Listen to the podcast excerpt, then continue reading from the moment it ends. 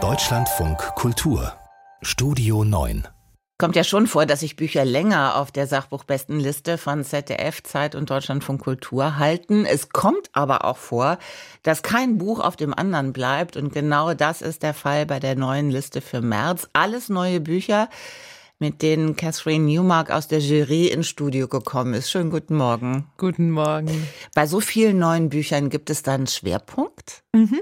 Ich fand es auch interessant, dass alles neu ist, aber das ist auch so typisch jetzt für die Märzliste, weil März ist ja der große Veröffentlichungsmonat, also vor der Buchmesse, da bringen all die Verlage heraus und man merkt, wie alle die Sachbuchredakteure mit den Hufen scharren, um das neue Programm endlich zu lesen. Es sind auch Bücher auf der Liste, die noch gar nicht erschienen sind, die erst so in den nächsten Wochen rauskommen, wo wir aber natürlich schon die Fahnen lesen durften. Und was mir aufgefallen ist, und das ist wirklich interessant, ist, dass sozusagen ein ganz großer Teil, die, alle ersten, äh, die, die ersten Titel bis und mit fünf oder sechs sind alles historische Bücher und zwar auch jüngste Geschichte, also 20. Jahrhundert. Und ich glaube, da liegt auch so ein bisschen ein Erklärungsbedürfnis oder ein, ein Welterklärungsbedürfnis, was uns in diesen turbulenten Zeiten mit all diesen Kriegen, also dass man nochmal in die jüngere Geschichte schaut und quasi eine Art von historischer Erklärung einer sehr, sehr schwierigen Weltlage liefert. Also so kommt es mir vor, dass wir im Moment so das Bedürfnis haben nach, nach ein bisschen so Sachkunde aus, dem, aus der jüngsten Zeitgeschichte.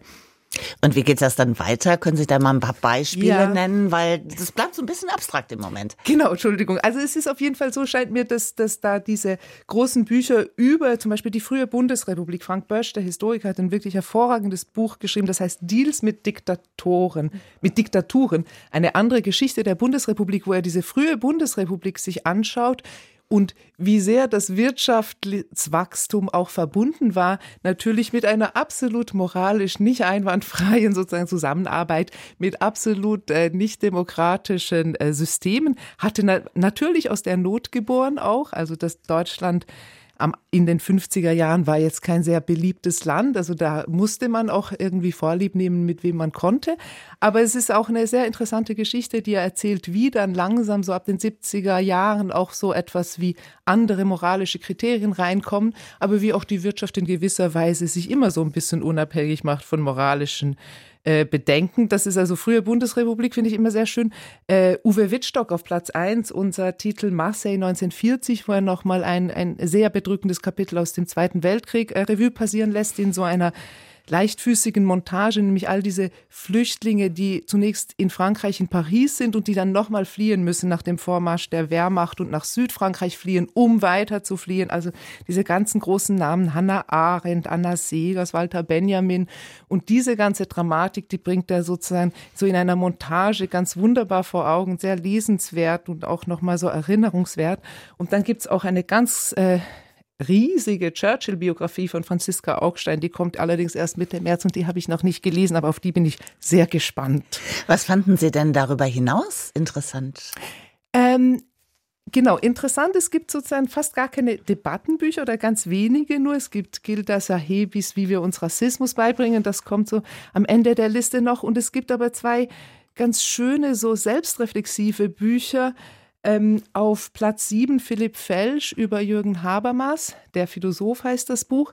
Und es ist eigentlich nicht eine Biografie so sehr von Habermas als eine Mentalitätsgeschichte von Deutschland anhand dieser, der Auseinandersetzung mit diesem großen Denker. Philipp Felsch ist ja ein Kulturwissenschaftler, der viel so über diese historischen Mentalitätswandel nachdenkt. Und das ist sehr schön und ein sehr schöner kleiner Einblick in, in sozusagen eine Geistesgeschichte der Bundesrepublik auch, also auch wieder historisch.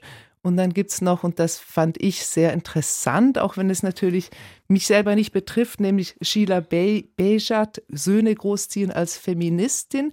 Die Frage, was macht man, wenn man als Feministin plötzlich schwanger ist mit einem Jungen? Und das ist tatsächlich eine Frage, die ich mir gestellt habe, als ich schwanger war. Ich hatte dann Mädchen, aber diese Frage stellen sich tatsächlich Frauen, wie erzieht man Söhne in eine Welt hinein, die man nicht richtig findet, wo man das Geschlechterverhältnis eigentlich falsch findet und gerne anders hätte, aber man muss ja auch den Kindern gerecht werden. Man kann ja den gesellschaftlichen Wandel nicht auf den Köpfen der Kinder austragen. Und das, das ist so eine ganz intensive Selbstreflexion, die mir sehr interessant vorkam. Catherine Newmark aus der Jury für die Sachbuchbestenliste von ZDF, Zeit und Deutschlandfunk Kultur. Und die neue Liste für März ist jetzt online, deutschlandfunkkultur.de.